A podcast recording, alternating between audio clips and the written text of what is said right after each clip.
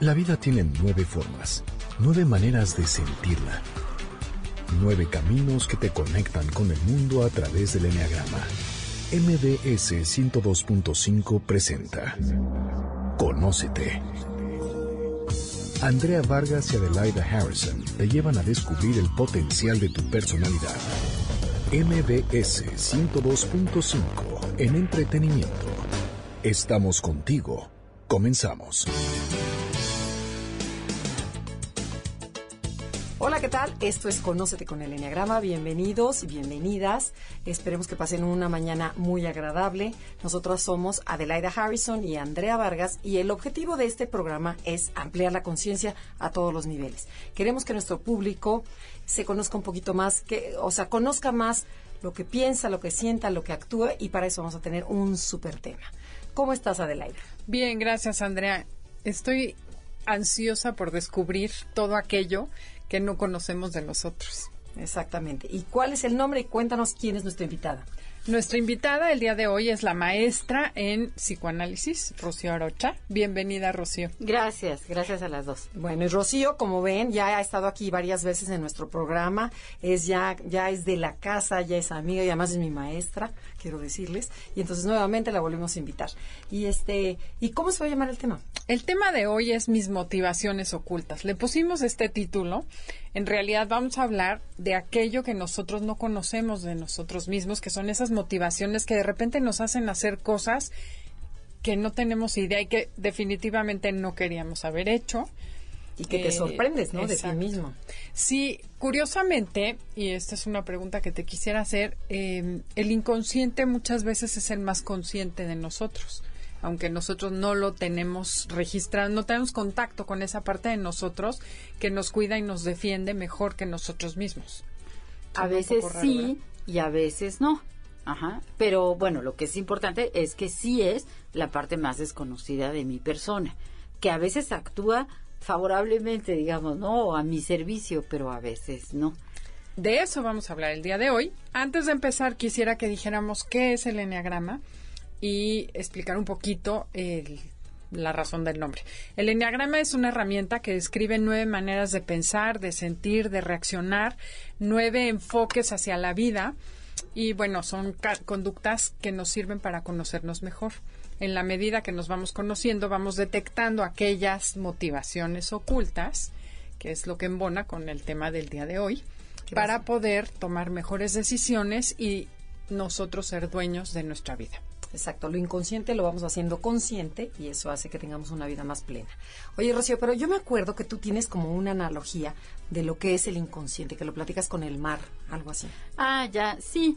Eh, bueno, uno de los símbolos del inconsciente es, eh, es el océano, ¿no? En donde el océano es enorme, tiene adentro, bueno, una serie de animales, tiene un barco de un pirata hasta el fondo y unas monedas de oro, y tiene el collar de la señora del Titanic, ¿no? Y tiene mantarrayas, y tiene pulpos, y tiene peces, y tiene corales, y tiene millones, millones de seres vivos, de microorganismos, bueno, sorpresas diversas, ¿no? Y es oscuro, no puedo conocerlo del todo, de hecho los humanos no, no, no, no hemos llegado al fondo de, del océano, ¿no? Eh, mm, asusta, asusta, también atrae. Entonces hay buzos, ¿no? Y hay marineros, y hay personas que les gusta estar allí. Y eh, de repente es muy eh, fuerte, ¿no? Dominante y entonces se puede provocar un tsunami, ¿no? O una marea muy alta. Tiene zonas en donde es apacible, en donde es muy pacífico y bueno, pues eh, es, es incognoscible. No podemos llegar a conocerlo del todo. Podemos iluminar algunas partes de ese de ese océano y si lo hacemos, bueno, pues nos conocemos mejor, ¿no? Pero esa sería una, una analogía con el con el inconsciente, ¿no? Tengo otra de un perro, en donde digo, bueno, imagínate que tienes un perro, pero un Doberman, pero no entrenado, pero muy mal educado, que se le ha pasado toda la vida en la azotea. Y hay una puerta ahí cuando está cerrada, ¿no? Y nunca lo metes a la casa, nunca le pones una correa y lo sacas a pasear, nunca convives con él, nunca lo acaricias, nada más le avientas la comida por, no sé, Por no dejar. Por no dejar. Y entonces un día sale toda la familia de día de campo un domingo y cuando regresan en la noche la casa está desbaratada. Sí, el perro ya se rompió la puerta, entonces se comió la comida y destrozó los sillones y se comió la- el libro del niño y bueno, hizo el refrigerador. hizo todo un desorden, ¿no? Eh, ¿Qué pasa? Así podría ser el inconsciente, ¿no? Si yo a ese perro todos los días voy, lo acaricio, lo meto a la casa, lo hago que conviva con los demás, etcétera, el día que rompe la puerta, bueno, sí hace algún destrocillo, pero no desbarata toda mi casa, ¿no? Así pasa con el inconsciente. Si yo lo conozco es como este perro que es conocido y que entonces no es peligroso o no me hace tanto daño. Si yo no lo conozco, pues sí puede desbaratar mi Ok, casa, ¿Y cómo podemos conocer el inconsciente? A ver, dinos. Pues es que, bueno, un modo es aprendiendo de, en- del eneagrama, ¿no? Escuchándolas a ustedes, pero hay otros modos también, ¿no? O dentro de ese modo también podríamos entender en muchos lugares en donde aparece el inconsciente en la vida cotidiana, ¿no? Bueno, digo lugares por decirlo de algún modo, ¿no? Vamos a comenzar con el más fácil, con el que todos conocemos, ¿no? Los sueños. ¿Verdad? Todas las noches nosotras somos directoras de, de cine y creamos, o de teatro, ¿verdad? Y creamos una obra que ponemos el escenario, ponemos los personajes, ponemos este voces, todo lo que está ocurriendo ahí en el, en el sueño, ¿no? Y cuando me despierto, bueno, pues hay quienes se acuerdan, hay quienes no se acuerdan, hay quienes los apuntan, hay quienes los analizan, hay quienes no. Pero bueno, no cabe duda que ahí está apareciendo el inconsciente creando ese, ese cuento, esa historia o esas historias cada noche. Una ¿no? preguntita, ¿todos los personajes eres tú? O sea, tú estás creando una historia. Ajá. Que si mi papá, que si la abuela, que si la no sé qué, que si el señor de la esquina. ¿Todo eres tú o no necesariamente? No necesariamente todo eres tú, pero sí todos tienen aspectos tuyos, que estás proyectando en esos personajes, ¿no? Ah, Entonces, wow. no necesariamente todo eres tú, o sea, todos son tú, pero todos sí representan un aspecto de ti. O Eso tu sí. relación con esa O persona. tu relación con esa persona, pero pues acordémonos que difícilmente vemos al otro, ¿no? Claro. Entonces es como yo he vivido a mi madre o como yo he vivido a mi amiga, ¿no? Es, es como la veo en el sueño, ¿no? Pero bueno, eh, no podemos quedarnos en la, en, en la interpretación de los sueños porque eso sería tema para otro programa, ¿no? Eso es algo Sí, que también hay que hacerlo, por este, favor. es, es muy interesante, pero bueno, esa sería como la primera, que es como la más obvia. Claro, ahí está el inconsciente, ¿no? Creo que nadie ya actualmente puede dudar de que el inconsciente está en los sueños. Pero hay otras en la vida cotidiana, o sea, en la vida, cuando digo la vida cotidiana también me quiero referir a en la vida consciente, ¿no? No cuando estoy dormida, sino cuando estoy despierta. ¿Sí? Y vamos a empezar por los olvidos. Ujú.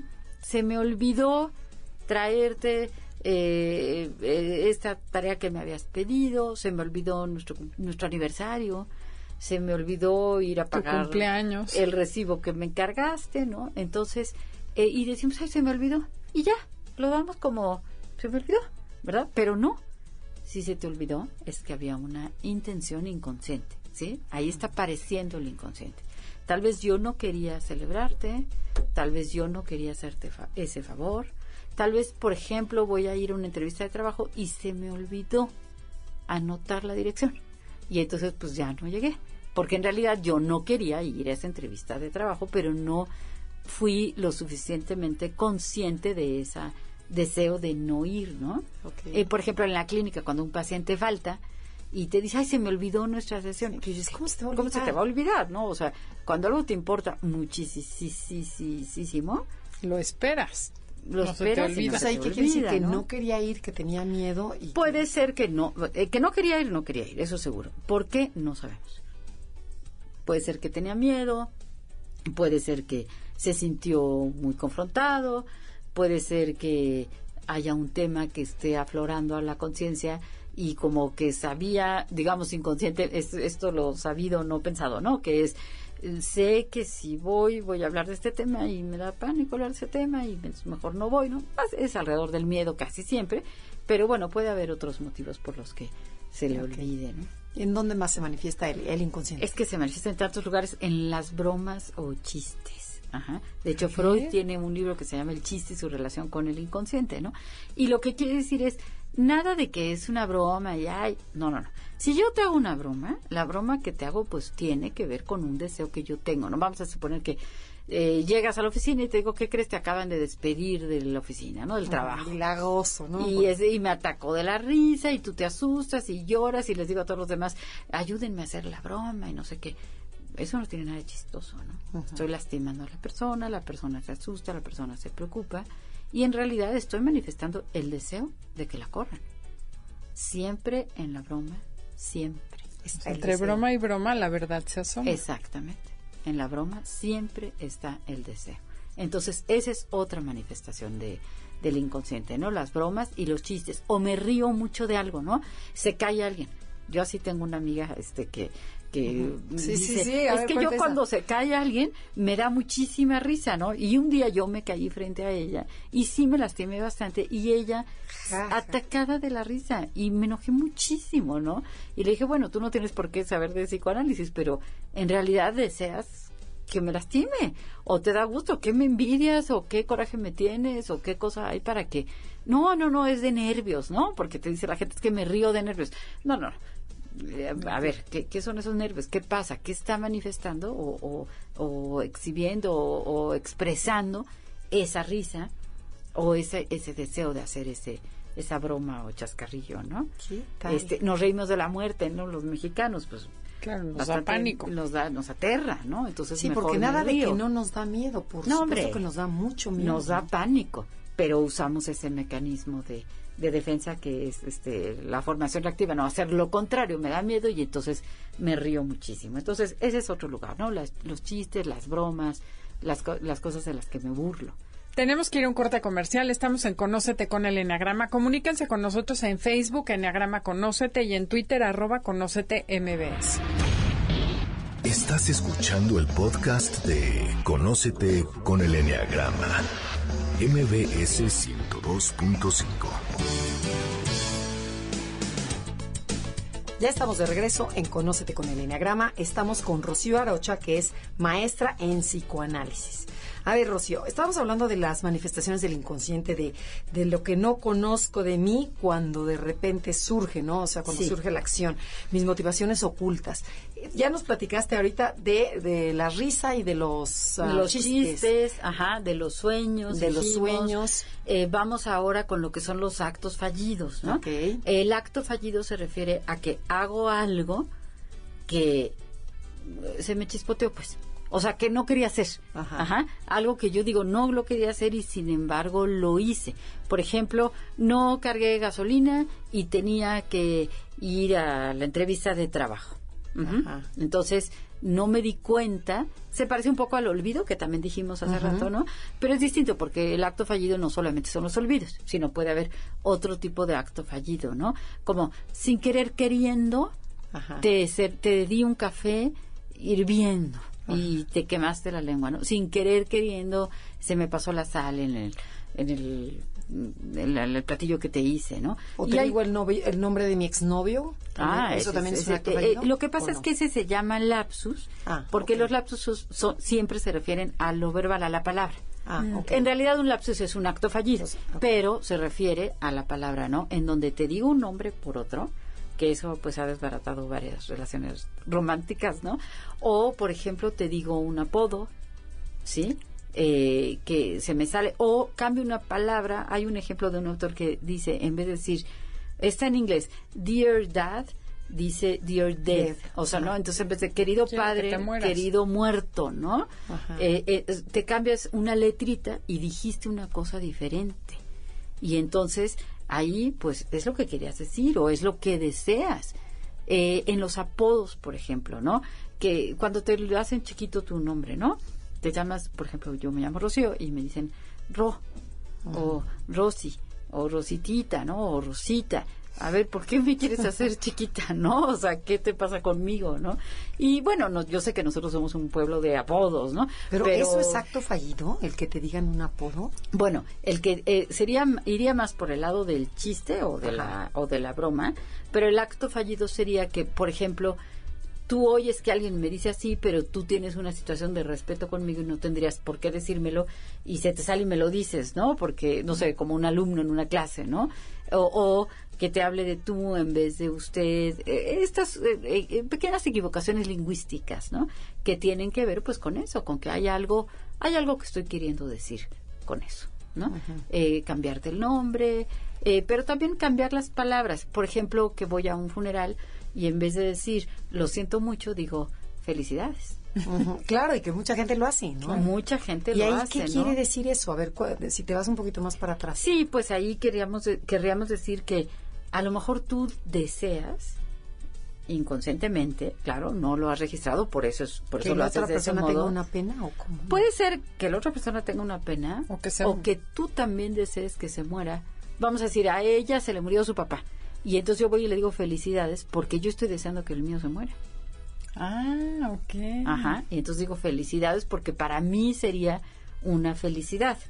Aunque, Ah. claro, no me lo puedo admitir, ¿no? O sea, estás proyectándote en esa situación. Sí, porque vamos a pensar que tengo un papá al que yo tengo que cuidar y, y entonces estoy muy cansada porque voy a trabajar. O porque y lo alucinas. O un papá que es un canalla, ¿no? Que me ha lastimado mucho, etcétera, que abusa de mí. Bueno, pues entonces yo estoy deseando que se muera. Se muere el papá de mi amiga, llego al funeral y le digo felicidades. felicidades. Claro, porque yo también ya quería, ¿no? descansaste. Sí. Ajá.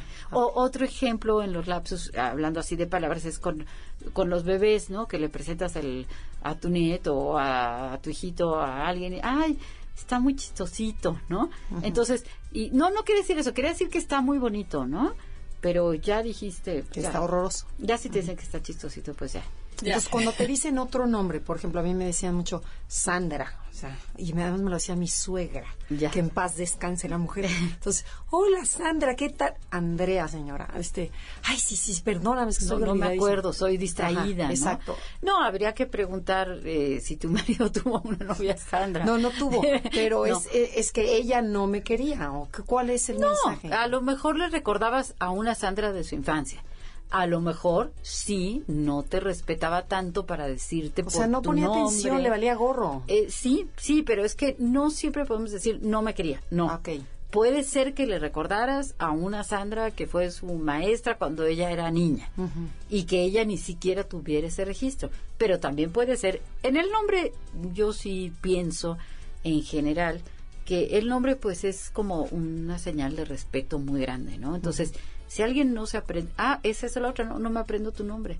Y te Es he una falta de presentado respeto, no me 14 veces, o sea, bueno, Sí, te la perdono dos, ¿no? O sea, pero- Dos sí, no, cualquiera es distraído, pero ya la tercera ya es una manifestación del inconsciente. O sea, tú no me caes bien, o te veo muy poca cosa, o tú no, tu presencia, tu persona no es suficiente para mí y entonces no te puedo decir por tu nombre, o te lo cambio.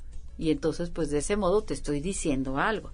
Lo que es importante es que si lo tomo nada más como es una distracción, pues entonces no, no estoy entendiendo que es una manifestación del inconsciente y que hay un deseo o una motivación oculta. No siempre sabemos cuál es la motivación, ¿no? Cuidado, no siempre sabemos, pero vale la pena pensarlo, ¿no? Sobre todo cuando nosotros cometemos esos actos fallidos. Exacto. En vez de decir, ay, qué distraída soy, es decir, a Sí. ver, ¿por qué me sucedió? ¿Por qué se me Para olvidó? tener más conciencia. Claro, a veces pasa, por ejemplo, también en los actos fallidos es, yo no me merezco comprarme este coche nuevo. Me lo compro, pero en el fondo yo siento que no lo merezco. Y salgo y en la esquina Lo choco. lo choco. O Ah, pierdo el dinero que no creo merecer. Ajá. Entonces, eh, yo puedo ganar tres pesos, pero no puedo ganar cuatro. Entonces, el día que gano cuatro, ese día me roban la cartera. y me roban uno. O ese día, eh, no sé, se descompone mi calentador que cuesta uno. Es decir, yo solamente puedo tener tres, yo no puedo tener cuatro, porque no me lo merezco. ¿Sí? Entonces, ahí hay que rascarle en el no merecer. Claro, o sea, ¿por qué me robaron? ¿Por qué dejé, por qué se ponchó la llanta? ¿Por qué no cargué la... O sea, todos esos como accidentes, pues, ¿no? Que tienen, pues sí, tienen una intención. Me rompí la pierna porque iba a ir a dar una conferencia. A lo mejor no quería ir a dar la conferencia, a lo mejor tenía pánico o una carrera, ¿no? Que iba a hacer. Pienso que no la voy a alcanzar y dos días antes, este, amanecí con una tendonitis aguda, ¿no? Mm, A ver, cuidado, ¿no? Y, con esto introducimos otro lugar de manifestación del inconsciente, que es todo el área de lo psicosomático, ¿no? Que sería el cuerpo. En el cuerpo tenemos también muy amplio, ¿no? Pero vamos a, acotarlo a las enfermedades.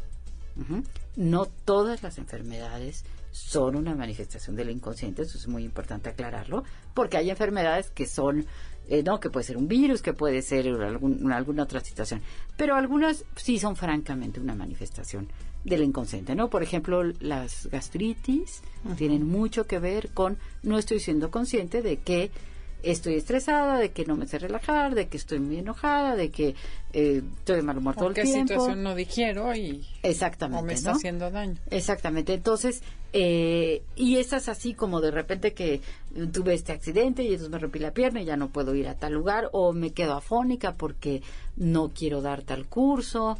¿Verdad? Eh, o, o me falta el aire eh, cuando se acerca mi suegra. O sea, estas, estos como síntomas ¿no? del cuerpo, pues están manifestando alguna, algún conflicto en, en el inconsciente, ¿no? Y también el lenguaje no verbal, Ajá, que es, por ejemplo, junto a quién me siento, a quién le dirijo la mirada cuando estoy en una, en una mesa, por ejemplo, en una reunión social, eh, te saludo, pero no me acerco lo suficiente para que no me des el beso en la mejilla, ¿no? O eh, te doy la espalda, o te digo que te quiero mucho, pero lo digo con una cara que mejor no me lo digas, ¿no? Entonces, eh, el inconsciente en el cuerpo, pues no es dificilísimo ocultarlo, ¿no? Tienes que ser así como una gran actriz para que no se note. Y yo recomendaría mucho fijarme más en el lenguaje no verbal que en el lenguaje verbal, porque el lenguaje verbal viene del área consciente casi siempre. Ya dijimos que hay lapsus, ya dijimos que por eso me equivoco, etcétera, ¿no? Pero el lenguaje no verbal, pues ese sí es así clarísimo, ¿no? No, no puedo, si me dices abraza ahorita tu peor enemiga, a lo mejor la abrazo porque me estás amenazando o porque me conviene o porque lo que sea. Pero mis brazos van a tener una rigidez, mi, la calidez de mi cuerpo va a ser otra que si de veras abrazo a alguien que quiero mucho, ¿no? Entonces, esa es, esa es otra, ¿no? Eh, otro territorio es el de la compulsión a la repetición, que el nombre, bueno, suena muy sofisticado, pero es muy sencillo. Son esas cosas en donde una y otra vez me pasa lo mismo. O sea, siempre me busco un hombre que me abandona, o siempre me hago socia de alguien que termina por robarme, o siempre me hago amiga de alguien que me traiciona. O siempre me cortan, o sea, el novio. Exacto, o me corren del trabajo, o eh, no sé, me pasa alguna alguna tragedia, alguna situación muy problemática una y otra y otra y otra vez, ¿no? Eh, siempre tengo un accidente de coche un día antes de irme de vacaciones. O Eh, siempre me enfermo, o sea, esa también puede también, ser. también, claro, claro. Siempre me enfermo en Navidad. Es que- Yo conozco una persona Hay gente que se la pasa enferma que todo es, el año. yo conozco una gente que solo se enfermaba en Navidad. Fiebre, calentura. No quería ir a la cena ni nada, ¿no? No, No, Ok. no quería hacerla, pero bueno, le daba fiebre y todas las navidades se enferma. Le venía muy bien la, la fiebre, ¿no? Para ya no tener que hacer el, Ajá, el eso pavo, es ¿no? obviamente O- o- psicosomático. Claro, claro. Ten- perdón que las interrumpa, pero tenemos que ir a un corte comercial. No se vayan, está buenísimo, está muy interesante. Estamos con Rocío Arocha, maestra en psicoanálisis, y estamos hablando de las motivaciones ocultas. Esto es Conócete y comuníquense a través de Facebook. Eh, Enneagrama Conócete y Twitter arroba Conócete MBS. Estás escuchando el podcast de Conócete con el Enneagrama. MBS 102.5. Ya estamos de regreso en Conócete con el Enneagrama. Antes de irnos a un corte, estábamos empezando a hablar de la compulsión por A la repetición. a la repetición. Sí, que es esto de repetir, pero es como que lo importante es que tú sientes que tú no lo repites, sino que se te repite, ¿no? O sea, te pasa, ¿no? Tú lo provocas. Entonces es que yo no sé por qué. Tengo tan cada mala vez, suerte, Sí, ¿no? tengo tan mala suerte. Cada novio que tengo me pinta el cuerno cuando llevamos seis meses de novios. Y entonces ya esto no me va a volver a pasar, ahora sí me voy a fijar bien, entonces ya no me voy a fijar en Felipe, me voy a fijar en Pedro. Y empiezo a andar con Pedro y Pedro a los seis meses me pinta el cuerno, ¿no? Entonces, ¿qué, qué ocurre? Yo estoy propiciando que eso ocurra. A lo mejor ni siquiera infieles, pero cuando yo estoy con él, como yo necesito comprobar mi teoría de que los hombres son infieles, pues hago cosas para picarlo, para eh, desilusionarlo, para defraudarlo, para molestarlo, para no sé qué, y termino provocando que eh, cometa eso que tanto estoy temiendo. O ¿Qué sea, tus miedos se harán realidad. tus miedos harán realidad. Yo tengo un- una paciente, bueno, la tuve, que mm, siempre los hombres acababan lastimándola mucho en términos de ser muy muy agresivos, de decirle te ves muy fea, te ves muy mal con eso, qué mal te vistes, es que eres muy tonta, es que eres una tarada, es que nada te sale bien, ¿no? Y bueno, después de un largo tiempo de, de tratamiento, eh, pudimos entender cómo le iba haciendo ella, porque conocía, porque yo le viví tres novios, ¿no? Entonces, Tuviste tiempo de tuve tiempo de- ver bien qué, qué pasaba, ¿no? Y entonces, eh, sobre todo con el tercero, ¿no? Como que ella ya estaba muy alerta de, a ver, ¿tú qué haces para que lo...? Y entonces me decía ella, es que yo soy muy llevada. Yo me llevo mucho con la gente. Con los hombres me soy llevada. Llevada quería decir como que es bromista, como que... mm, Muy ¿no? Grosera, amiga. este, eh, se un empuja. poco, exacto, ¿no? El empujoncito, cuate, ¿no? te hago la broma, este te tiro el refresco encima. Y entonces, eh, eso es un modo de agresión, ¿no? Entonces, ella empezaba a agredirlo, el otro se defendía, ella lo agredía un poco más y él terminaba por hacerle algo que la molestaba mucho más, ¿no? Entonces, a ver, ¿quién empezó, no?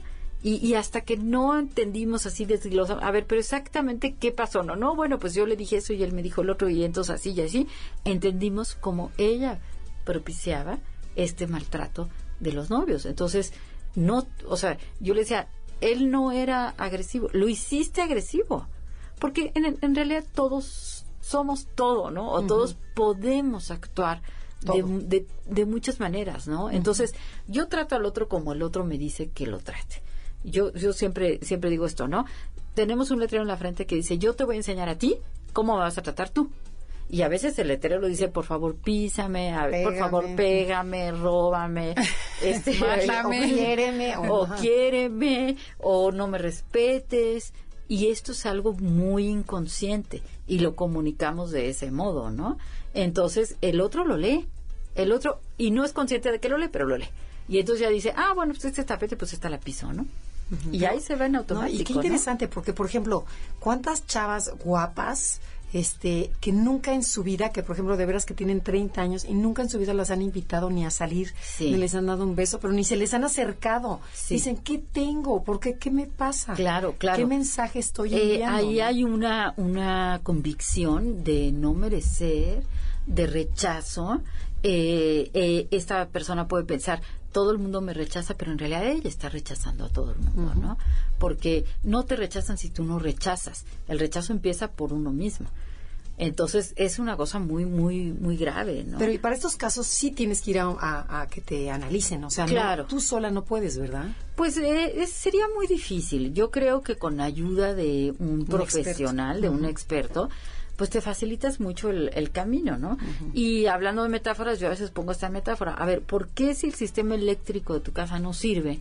Si están fundidos los focos de la cocina y pones un foco nuevo y se vuelve a fundir y te das cuenta que no puedes, no te da pena ni miedo, ni preocupación, ni vergüenza, llamar al electricista o a un ingeniero, ¿verdad? Si el problema es Mayor. es mayor, ¿no?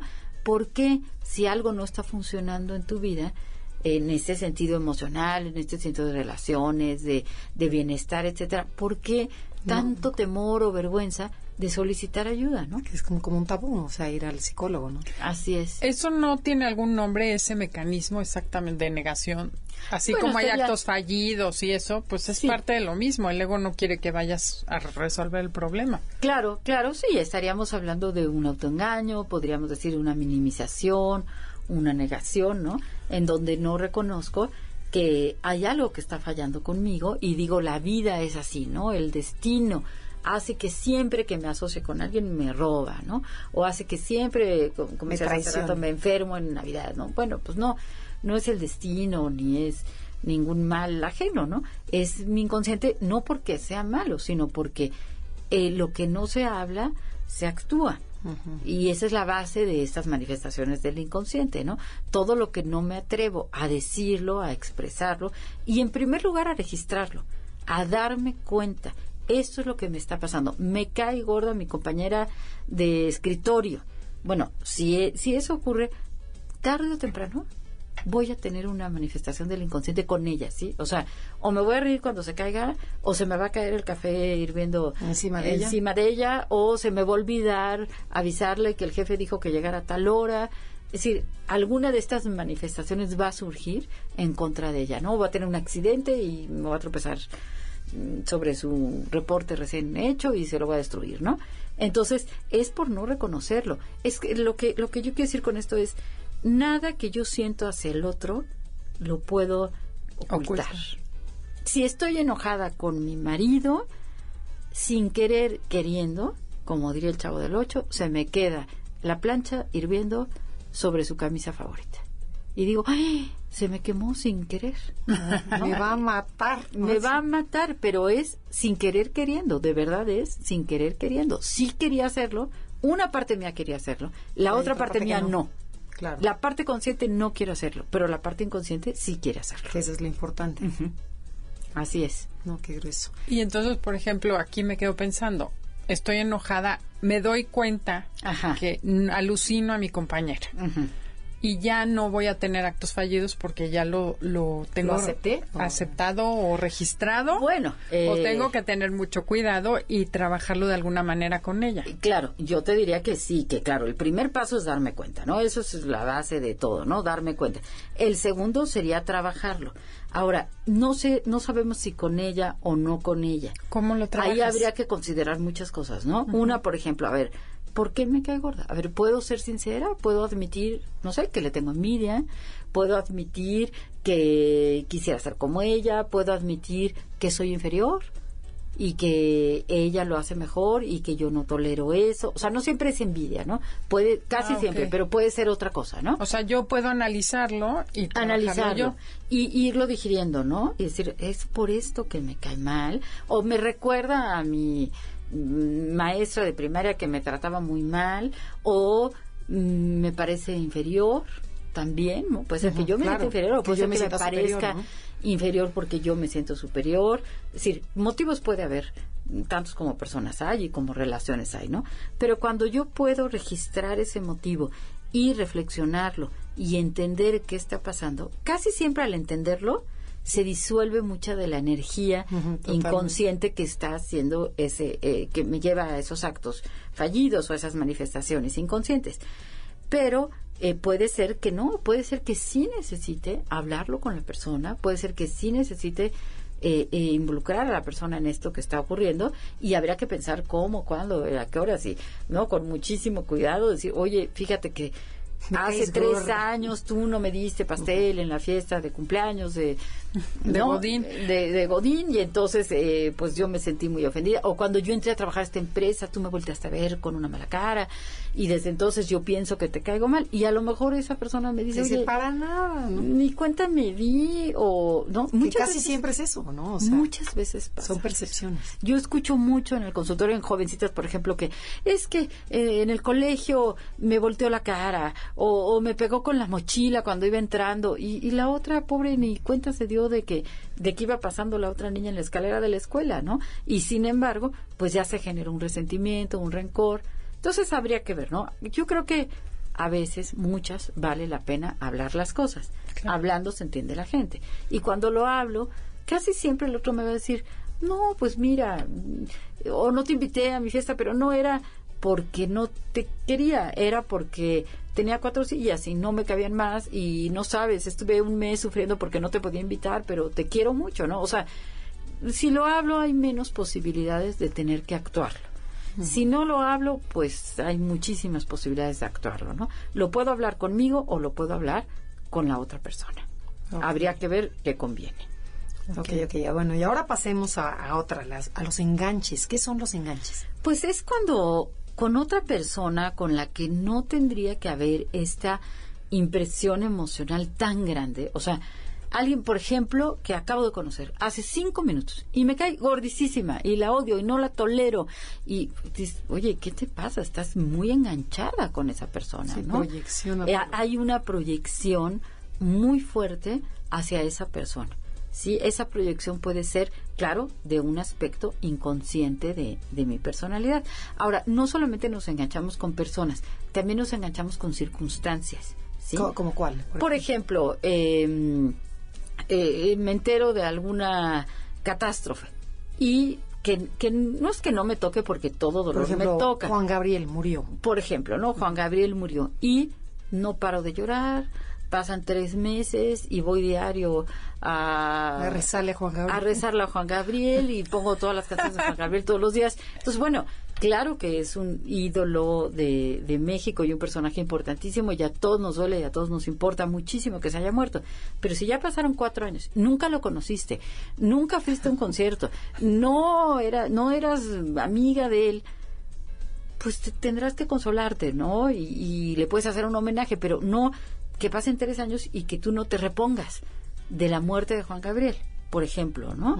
Entonces es cuando un acontecimiento, una situación, te engancha, te atrapa. Enganchar quiere decir esto, ¿no? Atraparte, tu energía está puesta ahí, eh, lo que haces está puesto para eso, y como que no puedes pensar en otra cosa, ¿no? Como que te obsesionas con una persona, con un tema, y actúas de un modo que puede ser muy peligroso. Ujú. Por ejemplo, cuando nos enamoramos, podemos decir estamos enganchados, ¿sí? Estoy pensando en esa persona todo el tiempo, eh, quiero que me hable, quiero que me mande un mensaje, me importa muchísimo lo que hace, y si me dice, ayer no me acordé de ti, bueno, ya eh, me quiero cortar las venas, etcétera, ¿no? Estoy enganchada, y está bien estar enganchado un rato razonablemente en alguna situación, porque para unirme a una persona o a una circunstancia necesito idealizar un poco, ¿no? Pero es una idealización, no es toda la realidad. Entonces, cuidado cuando me enganche con actuar. Ok, y también puede ser un enganche positivo, por ejemplo, a lo mejor, como dices, llega una persona y así como te puede caer mal, así la ves como un dios. O sea, que Claro. dices, bueno, qué mujer o qué señor o qué lo Sí, que sí, sea. sí. Este, ahí es que me estoy proyectando de lo que yo podría ser o Claro, o sea, claro, eso que tiene esa persona, yo podría tenerlo o yo quisiera tenerlo, pero sí quiero casi siempre es porque puedo. Pero aquí lo muy importante es que estoy viendo a la persona parcialmente. ¿Sí? Claro. En la devaluación y en la idealización estamos que es siempre las dos tienen que ver con el enganche, ¿verdad? Porque devalúo y digo es la peor persona del mundo o porque idealizo y digo es la mejor persona del mundo. Estoy viendo a la persona de modo parcial, no la estoy viendo totalmente. A mayor salud mental, mayor capacidad de ver a la otra persona con sus virtudes y con sus defectos. Terrible. Y decir, me encanta cómo hace esto, o es buenísima para tal cosa, o está muy guapo, pero es impuntual, o es este muy buena cocinera, pero es muy mala cantante, ¿no? Es decir, Sí, si yo sea- puedo ver a la persona más completa, también me puedo ver más completa a mí y también puedo tolerar mejor lo que no me gusta y eh, disfrutar o tener placer con lo que sí me gusta de la persona. Tenemos que ir a un corte comercial. No se muevan porque vamos a regresar en el siguiente corte a hablar qué podemos hacer con todo esto que hemos aprendido el día de hoy. Esto es Conócete con el Enneagrama. Somos Adelaida Harrison y Andrea Vargas. Estás escuchando el podcast de Conócete con el Enneagrama. MBS 102.5. Ya estamos de regreso en Conócete con el Enneagrama. Somos Adelaida y Andrea y estamos con Rocío Arocha, que es maestra en psicoanálisis. Y estamos hablando de las manifestaciones ocultas, o sea, que, cómo se manifiesta el inconsciente en nuestra vida cotidiana. Y ya vimos que a través de los sueños, a través de los olvidos, a través de los actos fallidos, del lapsus, de las enfermedades, del lenguaje no verbal, bueno, ¿qué tal? Qué bárbaro. Sí. De, las- de la compulsión a la repetición y la última que fueron los enganches. Bueno, Rocío, y después de todo esto, ¿qué podemos hacer? A ver, dinos, por favor. Eh, bueno, que claro que lo importante es darnos cuenta, ¿no? Eso sería ¿no? Darte cuenta. darte cuenta, porque hay personas que son eh, extranjeras de su propia vida, ¿no? Como que, que no habitan su vida, que las cosas les ocurren, como que eso que pasó, pues, ay, se me olvidó, bueno, es que soy distraída. Eh, no llegué, bueno, pues es que se me olvidó ponerle la gasolina. Es decir, todos los ejemplos que pusimos, no, o me enfermé, ay, no, pues es que el ambiente, el cambio de clima. O sea, estar echando la culpa todo el tiempo a lo que está fuera o decir que es pura indiferencia o distracción. Es que te quiero preguntar porque se me acaba de ocurrir algo que no hemos mencionado. Bueno, no sé si dijimos, igual mi nueve me atacó. Los accidentes. Sí, La dijimos. gente que sí dijiste accidentes Dijimos, así sí, de choques sí. y de todo, claro. Claro, dijimos que Sí, si sí, lo compraba hablamos. el coche nuevo y O que no se Claro, lo salías de la agencia y lo chocabas. O se te Sí, rompía sí, la sí. pierna. Es que ahorita pensé en una Sí. persona que tiene accidentes todo el día. Sí, sí, sí, sí, pues y eso sí, también claro, es una claro, manifestación absoluta. de ti mismo. El no te quieres, porque claro. No está involucrado nada material, ella se cae, se rompe la pierna, al día siguiente trae la uña rota, pero la nariz, esa es falta de cariño con uno. Claro. Bueno, puede ser falta de cariño, puede ser que no se merece estar bien, puede ser que se está boicoteando precisamente porque no se merezca, puede ser que se está castigando por alguna cosa que cree haber cometido algo malo. No, no, no podemos saber exactamente qué, pero que es una manifestación del inconsciente, eso absolutamente, ¿no? Entonces, eh, sí, que, eh, eh, es, decíamos esto de, de, ser extranjeros de nuestra propia vida, ¿no? De no darnos cuenta de lo que nos está pasando y de echarle la culpa o a cosas así como, pues es que soy así, ¿no? Pues ¿cómo que eres así? Bueno, pues puede ser diferente, ¿no? Porque los seres humanos estamos siempre en proceso de, de, cambio, de crecimiento, etcétera, ¿no?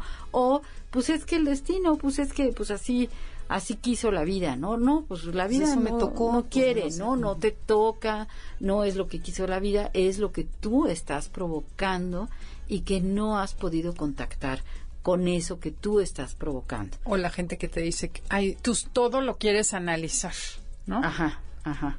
Ya ni le busques. bueno, sí, eh, porque hay un temor, ¿no? Tal vez en esa frase es, bueno, no me vayas a analizar a mí, ¿no? O a mí me da miedo, pues revisar qué es lo que está pasando dentro mío, ¿no? Yo creo que para algunos de nosotros no hay otra forma de vivir más que reflexionando sobre nuestra nuestra propia vida, eh, no, no en un sentido de solo pienso en mí, sino pues quién soy, eh, para qué soy, qué hago, a dónde voy, por qué me ocurrió esto, ¿no? Yo diría que esa sería la gran pregunta. Cuando me pasa el lapsus, el chiste, todo, cualquiera de los que hemos mencionado, preguntarme por qué. ¿Qué habrá pasado? ¿Sería que tal vez de veras no quería llegar a tal parte? ¿Sería que querría de veras quemar la camisa de, de mi marido? No, o sea, el preguntarme el por qué, quizá la respuesta no va a venir en ese momento, pero ya con solo preguntar, el inconsciente es muy generoso. Cuando yo pregunto, mm. me pregunto a mí misma, al día siguiente, en la tarde, en la noche, cuando escucho un programa, en, algún momento va a venir esta respuesta y voy a saber el por qué lo hice, ¿no? Y el admitirlo, bueno, requiere de humildad, requiere de, autoconocimiento, ¿no? Pero bueno, Sócrates decía, una vida sin examen no es digna de ser vivida, ¿no? y es cierto.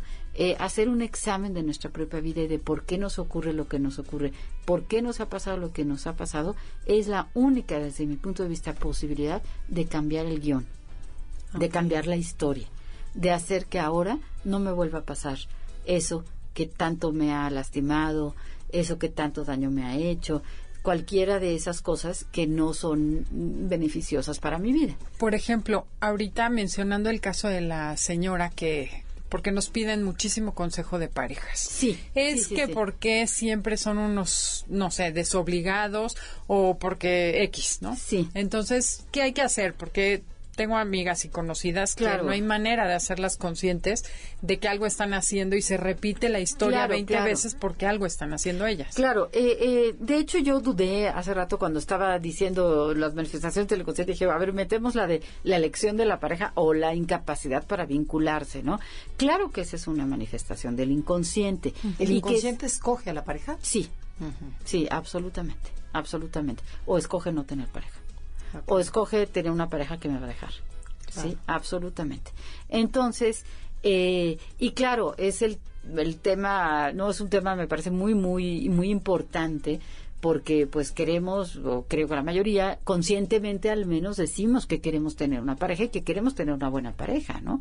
Entonces, ¿qué hago para que no se me acerquen? ¿O qué hago para que se me acerquen los malos? ¿O los desobligados? ¿O los que me van a abandonar? ¿O los que no me van a tratar bien, ¿no? Aquí hay que revisar muy profundamente qué creencias tengo.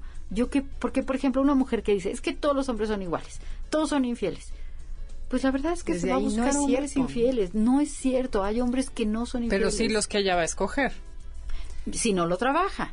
Pero entonces yo ahí siempre invito, en, mis pacientes, las invito a, a ver, ¿es cierto que no conoces un hombre fiel? No, ninguno. A mi tía y a mi mamá y a mi abuela, a mi tatarabuela. A ver, piensa, ¿conoces una pareja en donde él le ha sido fiel? Y de repente, bueno, pues sí.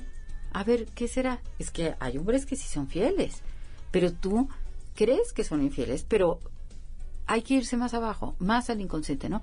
¿Por qué crees que son infieles? ¿qué, o, o tú qué haces para que sean infieles? ¿Sí? Entonces, a lo mejor ahí te dicen, bueno, pues es que yo no me merezco el amor, o tengo tanto miedo de que me deje que hago cosas para que me deje antes de que de no de que de que yo lo tenga que dejar o realmente no quiero tener una pareja o me da miedo el compromiso o siento que tengo que tener una característica especial como ser más bonita, más flaca, más gorda, más alta, más chaparra, más no sé qué para encontrarme a alguien y pues bueno, eh, siempre hay un roto para un descosido, ¿no? Siempre se puede encontrar una pareja a cualquier edad, porque también esa es otra, ¿no? Ya estas ya tengo, alturas. y a estas alturas, y ya estoy vieja y ya no sé qué, no es cierto, ¿no? El amor de pareja se puede gozar hasta el último momento de la vida y además es legítimo, y eso me parece muy importante decirlo, es legítimo el deseo de tener una pareja. Oye. Se vale querer tener una pareja y hay que buscar a una pareja. Y podría ser una pregunta que el- se hiciera a todo mundo de esas personas que no encuentran pareja. La primera pregunta sería, se me ocurre, ¿quiero tener una pareja? Claro. Porque muchas veces igual no queremos y por eso se ponen mil trabas y se buscan pura gente que no es cumplida, que no se compromete. Pues a lo mejor la que no se quiere comprometer es... Claro, misma. porque también ahí a veces lo que hay es un miedo, por ejemplo, pienso, eh, me va muy bien en mi trabajo, entonces si tengo una pareja me va a quitar tiempo de mi trabajo o me va a estar, este, no me va a invadir o me, lo que sea.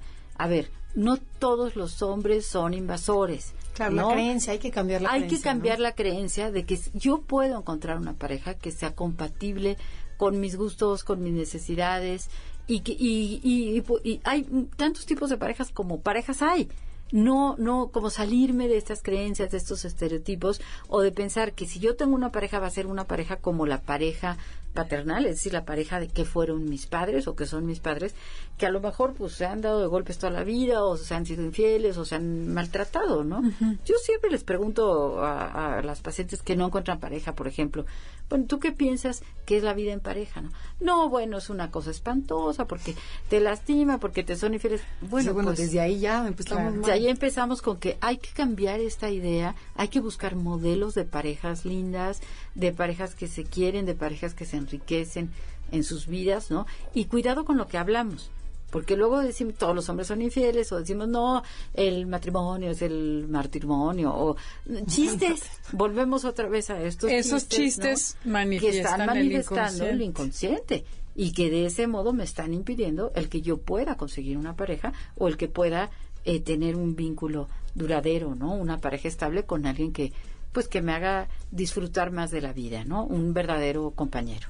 Bueno, pues yo creo que sí se requiere primero, como dices, aceptación, tener mucho valor y mucha honestidad contigo mismo, ¿no? Para para aceptarnos como, híjole, cada, o sea, son como por aquí, por aquí, por aquí, o sea, te da muchas oportunidades la vida para reconocer cómo eres, ¿no? A través de todas estas manifestaciones. Claro. El chiste es gustó. darnos cuenta. Sí, me gustó mucho lo que dijiste, el regalo del inconsciente.